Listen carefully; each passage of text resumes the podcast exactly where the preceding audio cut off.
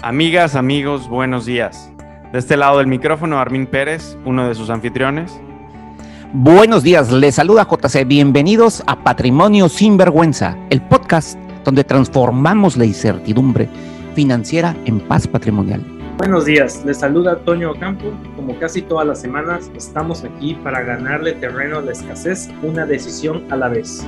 Este es el episodio de la segunda semana de julio del 2021 en sus marcas, listos, fuera. ¿Qué herramientas descubrieron esta semana, amigos? ¿Qué hacks están probando para hacerse más productivos, atractivos, divertidos, famosos, interesantes? No sé. Yo he estado, eh, tiene rato que estoy usando esta herramienta, pero la empecé a usar bastante más últimamente. Se llama Grammarly.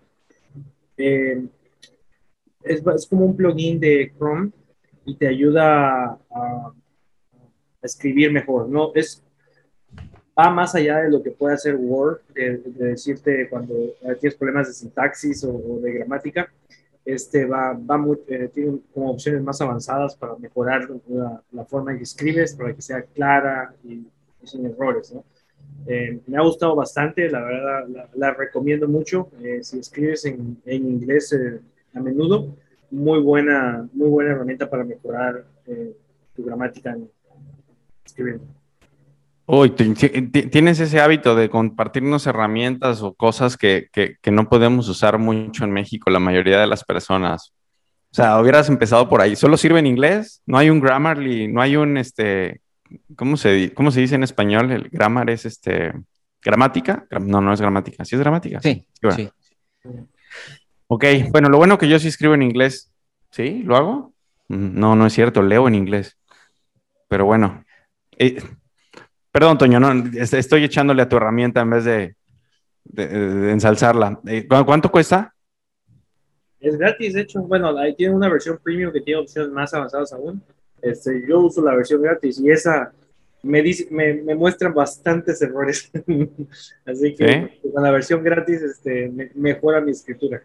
Ok, está padre para los que nos estén escuchando. Bueno, a ver, sí, vamos, es cierto, tenemos varios escuchas, lo sé, varios amigos, saludos Marco a Brasil y otros por ahí. Eh, eh, eh, también tenemos, sé que tenemos un escucho o al menos un suscrito en Dubai, entonces, y sé que trabajan entre español, inglés y, y, y, algunos otros idiomas, entonces quizás les sea de utilidad, Toño, para ser justos. Ah, falto yo, tengo no tengo herramienta que compartir. Eh, sí, sí, tengo una que se llama eh, DisplayMate. Eh, llevo, está en etapa beta, o sea, no, no, no sé si en un mes, dos meses voy a venir a decirles con entusiasmo úsenla o no. Nunca.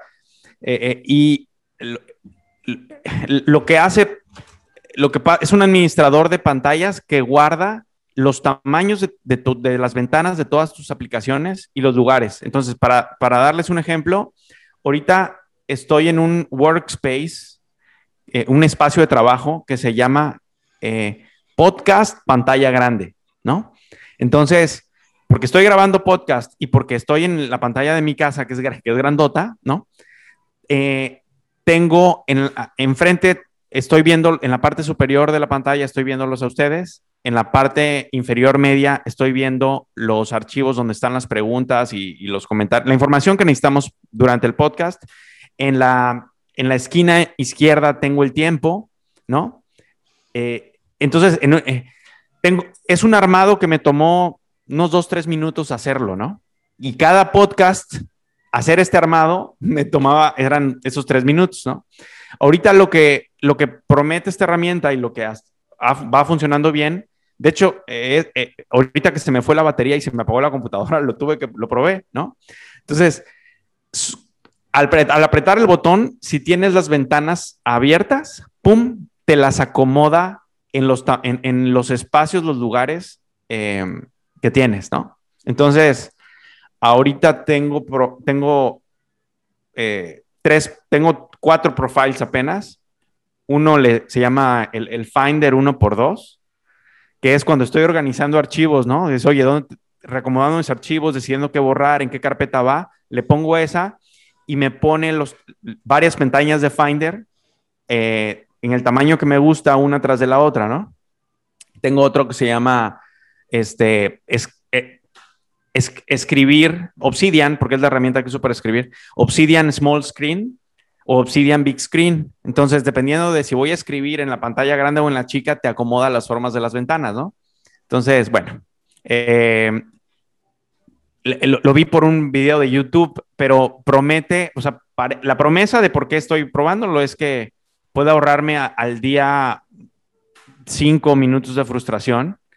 Y, creo que más que el tiempo quizás sea la resistencia cuando tienes una inspiración. Es decir, en, el libro Atomic Habits de, James Clear, ya sabes, nos dice esto de, eh, hace mucho énfasis, que sea fácil empezar para, para poder este, eh, desarrollar hábitos, buenos hábitos y hábitos productivos. Entonces siento que por ahí puede ayudarme mucho.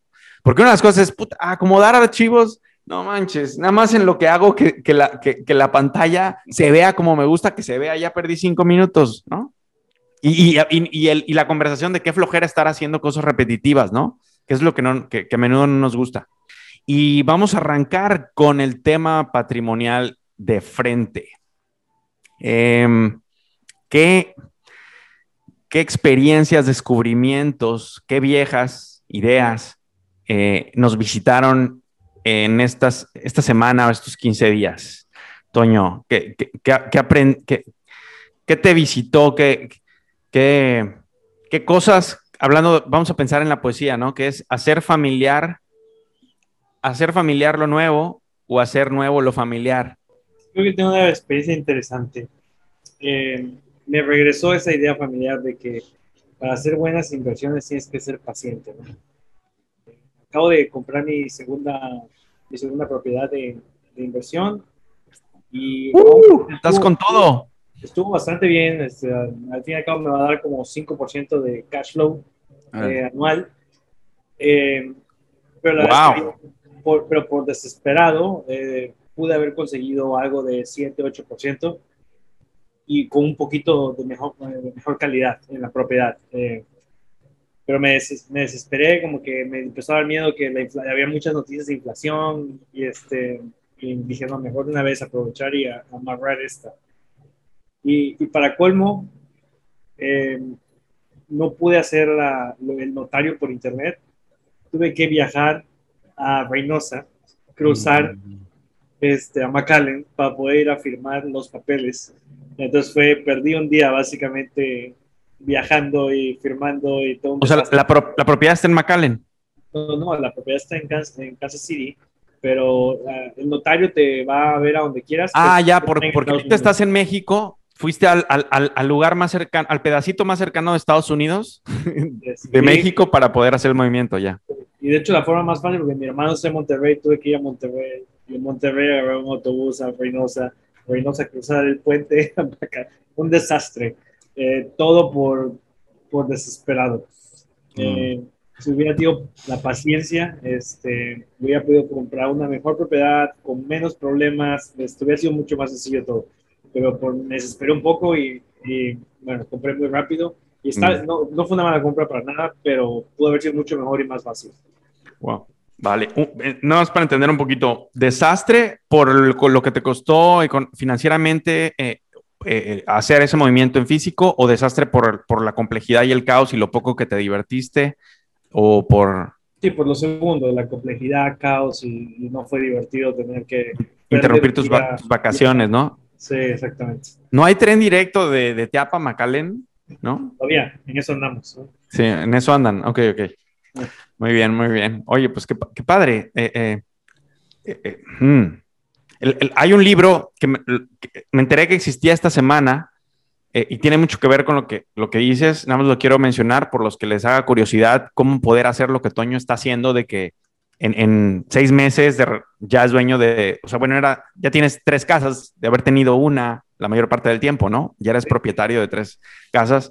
Eh, y, hay un libro, no, no, voy a recordar el nombre eh, perfectamente, pero dice cómo, cómo hacer 5 millones de dólares en real estate, en how to make 5 million eh, dollars in real estate eh, with very little money. Algo así, ¿no? ¿Cómo hacer 5 millones en real estate con muy poco dinero? Entonces, y parece que eh, la, historia es legítima y, y, platica su historia de cómo lo, cómo lo hizo y cómo lo hace. No sé si, yo creo que está muy conectado a lo que tú estás haciendo. Este, y bueno, desafortunadamente en México, que, que las tasas de interés no creo que no permiten, este, eh, bancarias, hipotecarias, no permiten hacer algo así, pero en Estados Unidos, que puedes tener hasta 10 hipotecas activas, eh, uff, sí. O conducir un Uber, leer ese libro y aplicarlo, te lleva a los 5 millones de dólares, como es el, el, el blog post por el que me enteré. bueno, otro truco que estoy usando ahí, que eso sí aplica en México, es usar este eh, el préstamo de Interactive Brokers. Uh puse casi el 80% del 70% del enganche de la casa, lo, lo, usé con un préstamo sobre mis acciones de Interactive Brokers. ¿Te salía más barato que, que, que el hipotecario? Sí, ¿verdad? Interactive Brokers, la tasa es 1.5% o menos. Sí, sí. El, el, el, y el, y el hipotecario en Estados Unidos anda como en 2.5, 3, ¿no? no este, es, este es una propiedad de inversión, es más caro, entonces me salió en 3.65. Pero como quiera es, o sea, un mexicano que paga su hipoteca es como que babea si escucha 3.5, así clavado, está escurriendo. Ahora, Juan Carlos, ¿por qué es importante pues, ahorrar de joven? ¿Por qué no esperar a que tu salario sea más alto como lo hiciste tú? ¿A, mira, yo, empezaste a ahorrar? Sí, fíjate, yo, yo les voy a decir, por, eh, eh, basado en, mi experiencia, ¿qué sucede? Eh, cuando tú tienes, tú esperas a tu salario, realmente mm, eres nuevo y no lo sabes administrar, si no tienes, si no empiezas a aprender de joven la parte financiera, pues es, es, un, es algo que te hace falta. Entonces, cuando tú tienes dinero en tus manos, pues a lo que tú estás acostumbrado o a lo que te ha acostumbrado más la, digamos, la sociedad es a gastar, a comprarte cosas, a, adquirir cosas que antes no podías. Pero, pero, pero ante la ausencia del conocimiento financiero, pues, pues no lo entiendes, va. Este, y, y, y, no, y dejas de administrarlo. ¿Qué sucede? Que si lo que decíamos ahorita, si tú te regresas en el tiempo a ver todo aquello que te pudo haber producido, el haber tenido ese conocimiento financiero y haber ahorrado, no todo, o sea, una parte, desde que tú eras joven, bueno, a lo mejor llega una edad temprana en la que tu libertad financiera llega, llega mucho antes de lo esperado. Entre más joven Olvídate, entre más pronto puedas tener una conciencia financiera, mejor. Mm. Yo empecé a tener la conciencia financiera oh. eh, a los 50 años. entonces, ¿no está siendo muy duro contigo? Eh, no, porque, porque yo estoy consciente de que, de que quise hacer e hice cosas, emprendí, y vamos que si, que si emprendí varias cosas, pero el emprendimiento. Los, y los tables no son emprender, Juan No, eh, tables no. ah, okay. no, no, ni las zonas rojas, no, no. pero, pero, el, pero emprendí y fui, este, regresé, hice varios, eh, varios intentos en el, en el transcurso de mis etapas, pero en ninguna de las etapas, hasta antes de los 50, entendí la generación patrimonial. Que, Sí. Hubieras, si tú hubieras, le hubieras pasado la canasta, como dicen, la charola, si, hubieras, si le hubieras pasado la charola a ese Juan Carlos joven eh, eh, y le hubieras, no sé, el 15% o el 20% de lo que ingresaba, lo hubieras separado y lo hubieras invertido, hubiera, la, su calidad de vida hubiera bajado. ¿Hubieras dejado de emprender y hacer esas cosas padres que sí hiciste? No, no, no, no, no hubiera bajado. Más bien es todos los excedentes de cosas efímeras o que compré y luego dije yo para qué lo compré y lo regalé. Mm. Ese, ese, ese, eh, eh, eh, lo que hubiera sido diferente es que hubieras como desperdiciado menos el, dinero en cosas que realmente no te movieron la calidad de vida. E, exacto. Ya quiero meter mi cuchara, pero le No, voy a dar pero- el privilegio Sí, a por Toño. favor, a Toño. Yo creo que Toño, que, que es una... Sí, sí, porque bárbaro, Juan Carlos, te, te- te llevaste el micrófono. Sí, por No, favor, Toño. Yo quiero responderlo con números concretos. Aquí estoy viendo un ejemplo de si tú quieres, si tu meta es llegar a, por ejemplo, a 2 millones de ahorrados para cuando tengas 67 años, ¿no? Cuando te vas a retirar, ponle que tu meta sea eso, quiero llegar a 2 millones. A los 22 años tendrías que ahorrar 400 al mes, ¿no? Para llegar a 2 millones a los 67 años. O sea, los 22 años son 400 dólares. Ahora, si te esperas hasta que tengas 37 años para, para empezar a ahorrar, entonces serían 1.600, cuatro veces más lo que tendrías que ahorrar mensualmente. Excelente. Ahí va de otra manera. Si tú empiezas a ahorrar, este, ponle que mil al, al mes cuando tengas 20 años y dejas de ahorrar a los 35 años, de nada más ahorras de 20 a los 35 años. El que empezó a los 35 años y sigue ahorrando hasta los 67 va a tener menos dinero que tú que empezaste a los 20 y paraste de ahorrar a los 35. Esa es la razón. Ok, un dato duro. Perfecto. O sea, el que es la magia, desperdiciaste la magia del interés compuesto todo el tiempo que no, eh, eh, que no, que no, que no estabas ahorrando, ahorrando, invirtiendo. Entonces, todo es, te dan alcohol, o sea, el, el- el baile está hecho para que te diviertas, ¿no? Como una boda, ¿no? Te ponen música, te ponen alcohol, todo es como una conspiración para que te diviertas. Entonces, cuando eres el, el- el mito social en el que vivimos en Occidente en esta época es todo es, aunque no es explícito, todo está conspirado para que nunca dejes de necesitar un empleo, para que nunca dejes de trabajar para los demás. ¿sí? Y está bien, porque el, el tema, no estamos en contra del trabajo y el servicio. El tema es, estamos a favor del servicio y el trabajo voluntario que se hace por gusto no por, y por naturaleza y no por necesidad. ¿no? Entonces, pero el tema es, no, no, no. Eso de enseñarle a la gente a que sea servicial y productiva y disfrute ayudar a los demás, la sociedad ha decidido que es más complicado de hacer que mejor endeudarlos y hacer que, que vivan endeudados y necesitados de- del, salario que viene, ¿no? Entonces, di- dice, creo que está Level que dice que las cosas más adictivas del mundo, eh, eh, eh, Nassim del cisne negro, eh, eh, son un sal es heroína y un salario mensual, ¿no? Entonces, sí, puede ir subiendo tu salario. Perdón, me metí en tu, en tu respuesta, Juan Carlos, pero bueno, lo que creo que es por ahí hacia donde ibas es, eh, quizás suba tu sueldo mucho, pero lo más probable es que tus gastos suban tan rápido como tu sueldo. Y, va a ser más igual o más difícil de ahorrar que antes. Lo que le llaman la, adaptación hedónica, la espiral infinita de adaptación hedónica. Y bueno, para el que es nuevo en esto de cuál es la magia del interés compuesto y por qué, en fin, el- el- al 5%, el- en los últimos 116 años, com- com- eh, eh, me- metiendo, a- a- comiendo del mismo helado en el que tú metiste tu cuchara, Toño, en, los, en 116 años del, eh, del de 1900 a- al, al 2016, el rendimiento de la bolsa, del mercado, del, del equivalente al Standard Poor's 500, fue de 5.1% anual neto de, de inflación, ¿no? Entonces, eh, ese es el rendimiento promedio en esos 116 años. Ahora, para un mexicano, 5% rendimiento anual dice es bajo, pero porque el mexicano está, su cerebro está configurado para inflaciones altísimas. ¿sí? Entonces, eh, convertido a, pesos, ese 5% anual en dólares, mm, eh, libres de inflación, quizás equivalente a un 15, un 20% anual. O sea, es una locura. Un rendimiento de, de 15, 20% anual.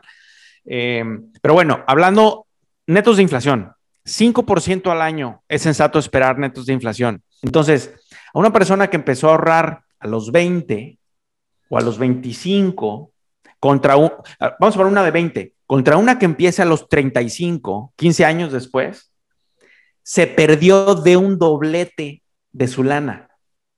¿Sí, lo, sí lo ves? De la lana que pudo haber invertido en esos años, se perdió ese doblete. Interés compuesto es todo un universo. Y Charlie Munger dices, oye, uno de los IQs más respetables en el mundo corporativo mundial, de los hombres más inteligentes, reconocidos abiertamente, dice, parece fácil, pero toma mucho tiempo realmente entender la significancia del interés compuesto. El que es como dice, y lo dice un genio prácticamente, ¿no? Te dice, el que cree que el interés compuesto es fácil de entender, no lo entiende. Bien, vámonos con la siguiente pregunta. ¿Cuánto dinero debo mantener en cuentas de ahorros para emergencias? Uf, una pregunta delgada después de una gorda. Qué bueno. Toño, échanos la mano. Ilumínanos. Mira, antes pensaba, güey, la literatura dice que eh, debe ser de seis a nueve meses para emergencias. Eh, se, me hace, se, me hace, bastante y es dinero que pues está no produciendo eh, lo que debería. Pero yo creo que si tienes los seguros adecuados, como no sé, seguro de carro, seguro de vida, todo, ese tipo de, problemas están resueltos para emergencias, un, seguro, un buen seguro médico. Si tienes eso bien, yo diría que igual y tres meses es, más que suficiente. Yo personalmente últimamente me he ido un poco más agresivo, la verdad, y solamente tengo como un mes eh, ahí guardado, porque siento que el, el, riesgo para eh, mi carrera es, es, nulo, entonces este, por eso tengo un mes. Pero yo me atrevería a decir que tres meses es más o menos lo que se debería tener de tus gastos. Yo he reducido mucho la, la, la, el concepto de la emergencia mm. y, y, aumentado la catástrofe. Contra la catástrofe no se puede, es algo que no está en tu control. Ok. ¿verdad? Y, y, este... Sí está padre eso, ¿eh? Porque, porque sí, a los que tenemos un, como un sesgo hacia el pesimismo, de repente quizá nos queremos asegurar contra las catástrofes, este, y entonces realmente, pues es, no, es, no es que no estaría padre poder asegurarse en contra de ellas, el problema es que no hay nada que alcance, que, que, que sea infalible. Entonces, el, el, carácter, lo querían, el, el, seguro, en las catástrofes, lo que más te sirve es tener un super carácter a prueba de adversidad. Y eso no te lo va a dar el dinero. Eso lo tienes que hacer en, haciendo cosas incómodas a diario. No, y, y, los seguros son un, un, buen, este, ¿cómo se llama? Un buen elemento. Por ejemplo, que el seguro de gastos médicos mayores, y por ejemplo, la casa que yo la tengo hipotecada, mm. lo que, lo que el, el, mayor beneficio que yo le veo es que, aparte de que es una tasa de las más bajas que, que hay aquí, este, es que tienes el, los seguros del, sobre la casa. Sí, es, es como que el, el, tu siniestro no corporal más grande al que estás expuesto. Sí. Fíjate, otra cosa que, que, yo pondría también es si tú tienes este, tus, tus ingresos son diversificados. En mi, en mi, eh, yo personalmente tengo el salario de mi empresa, ¿no? Tengo todo lo que me dan mis inversiones en acciones. ¿no? El S&P 500 me tira, este, ¿cómo se llama? Dividendos. Y, este, y aparte tengo ahorita las rentas que me están dando las casas, ¿no? Entonces tengo tres, tres Oye, formas. eso se ha de sentir padrísimo cuando empezaste a recibir esos cheques de las casas. Luego debemos hacer un episodio para que nos platiques eso, pero bueno. Bueno, so, entonces son, son, tres formas que me entra dinero, ¿no?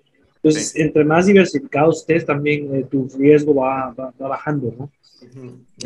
Sí, de acuerdo. Entonces, sí, cierto. Eso, eso significa que necesitas menos dinero guardado también para emergencias. ¿no? Es, es, probable que la mayoría de los que nos escuchan estén empezando. Entonces yo creo que está, el, el, el, que nuestro consejo tenga un sesgo hacia los que inician o, o distinguir, dar los dos consejos, ¿no? O, o, los dos ejemplos para los que ya llevan un rato y para los que están empezando. Entonces, bueno, así como resumiendo, para el libro, Toño, no, académicamente el libro, o sea, los libros de finanzas personales suelen recomendar de seis a nueve meses. Yo he escuchado también algunos, sí, creo que el mínimo son tres. Para mí un mínimo cómodo son tres. Eh, y hay una ventana de tres a nueve meses, ¿no? En tu caso, Toño, tú tienes un mes y, y, en, y en tu caso, Juan Carlos, también tienes un mes en ese fondo. Sí. ¿En qué lo tienen? ¿En dólares, en pesos, en, en, en CETES? En BGCH, que es la deuda, el equivalente sí. del CETE americano, ¿en qué lo tienen? No, yo el, el, de, el de emergencias lo tengo en CETES. CETES en pesos en México. Sí, en Ok. México. Así es. Yo, Ok. yo lo tenía en el equivalente a, bueno, no era CETES, más bien el, eh, una cuenta de inversión de, de un banco, eh, pero ahí ya lo cambié a BGCH mejor. Ok. Ok, ok, ok. Yo lo, yo lo tengo en, en, en, en una combinación de, de, Yo lo tengo en BTIP, que es un equivalente a, a BGCH. Este, y, y no lo tengo en BGCH nada más porque me gusta tener limpio BGCH para, para la, la, parte del location del portafolio, que es carne en el congelador, ¿no? Es este, el, el, que, que, sirve para darle, para los rebalanceos, para darle estabilidad al, a la inversión, ¿no? Entonces, como que para no revolver cosas, lo tengo en otro, que se comporta prácticamente lo mismo, ¿no?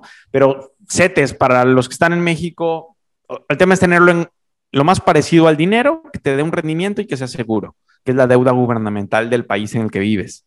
Ahora, ¿cuántos meses tengo yo? Yo creo que sí me voy por ahí de tres. Creo que estoy por ahí de dos o tres.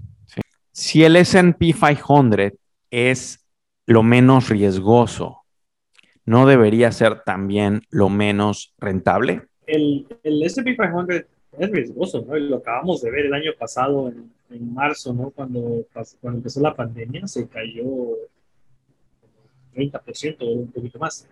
Así hay, no está cero de riesgo. Eh, definitivamente el riesgo, lo padre es que está diversificado, ¿no? En las 500 mejores empresas de, de, de la bolsa americana. Entonces, ahí, este, haces que hay un poco menos de riesgo diversificando en esas 500 mejores empresas, pero sí hay riesgo definitivo. Si se cae la economía, se, se va a caer ¿no? No es, una, no es como una cuenta de ahorros que este, ahí la economía puede estar yendo bien o mal y tu número, tu, tu dinero no, no, cambia, ¿no? El número, pero si viene una hiperinflación, se hace nada. Sí, claro, claro, claro. Pero, este, bueno, pero eh, aquí supongo que el, estamos hablando de riesgo, no es el miedo de que boom, se vaya para abajo. Eso nunca lo vas a ver en una cuenta de ahorros, ¿no? Eso nunca, nunca lo vas a ver en una cuenta de ahorros, sí, sí, de acuerdo. Este, entonces, eh, sí, sí hay riesgo, pero lo contrarrestas con, con, el hecho de que estás apostando de las 500 mejores empresas, de las mejores mentes que ha producido el, el mundo, están trabajando para ti, para este, para crear. Es, sí, sí. Elon Musk es mi empleado porque tengo una acción de Tesla. Para crear riqueza. sí. Pues sí, en, en, cierta forma, ¿no? Entonces, este. Eh... Pero realmente, pero, pero, aclaro, no tengo acciones de Tesla. Si tienes el Standard Poor's que tiene acciones de Tesla, entonces. Sí, no, no va a ser que estemos que la gente crea que estamos recomendando que vayan a comprar Tesla, ¿no? Eh, y bueno, y luego la, la parte que dice, ¿no? Que sea mayor riesgo, mayor beneficio. Y, y, y si hay un beneficio, por eso es que tiene beneficio alto, ¿no? Porque sí hay, sí hay un riesgo. Aquí mm. la clave es este, mm. que sepas que hay ese riesgo, que es, va a caer, eventualmente va a caer. Sí, es lo que pasa. Eso sí, la, la, tú ves la gráfica y está oscilando, ¿no? Lo que tienes que eh, entender es de que cuando se caiga, tú compras en ese momento, no vendes, ¿no? Tienes que ser paciente y sereno, aunque tú veas, ah, tengo 30% menos de dinero.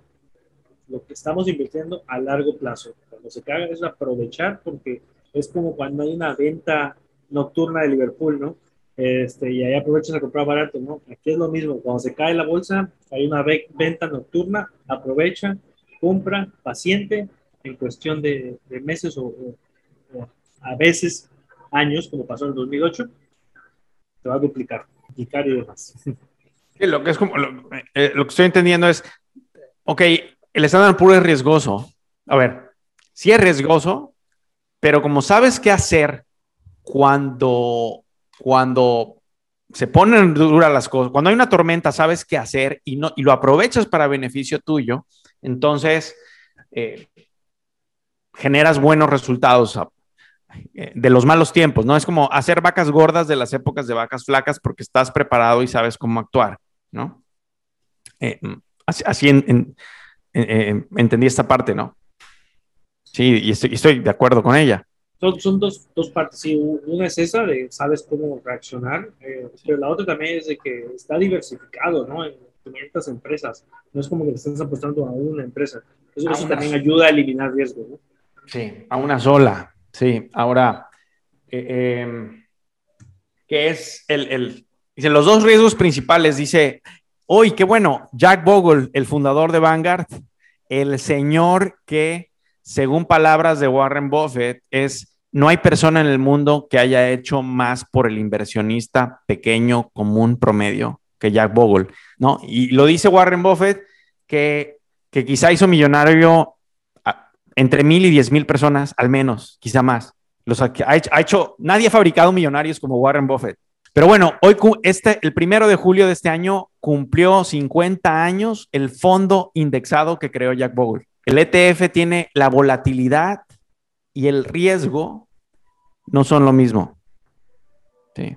Entonces, el, son cosas que son completamente distintas. Y lo que te diría Warren, no, al contrario, entre más riesgoso es algo, menos rendimiento da en promedio. ¿Sí? Entonces, los, inversionistas eh, más ejemplares, por decirlo de alguna manera, tienen clara la, definición entre volatilidad y riesgo. Ahora, eh, y dicen, y, y, por eso Warren Buffett recomienda el Standard, el Standard Poor's, porque es la cosa menos riesgosa y por eso da el mejor rendimiento, porque es la cosa menos riesgosa. Me gustó esa diferencia que hiciste entre eh, una cosa es riesgo otra es volatilidad, ¿no? Este, y sí, eh, dada la historia del, del S&P 500, no, no, es riesgoso, ¿no? Tiene volatilidad, ¿no? Y simplemente tienes que saber cómo eh, lidiar con esa volatilidad, pero no, es riesgoso. Tienes 100 años de historia donde te lo dice claramente que no es riesgoso, ¿no? Sí, y dice Buffett, no, a mí me encanta la volatilidad, porque normalmente como a la gente le espanta la volatilidad, ahí ponen en descuento las cosas. O sea, dicen, oye, como si un carro que de repente sube y baja, sube y baja, la gente dijo, yo no compro ese carro. De repente está mucho, muy barato y de repente muy caro, muy barato, muy caro. Y dice Buffett, perfecto. Yo que sé cuánto vale realmente ese carro o esa mata de aguacates, ¿sí? la voy a comprar cuando esté barata.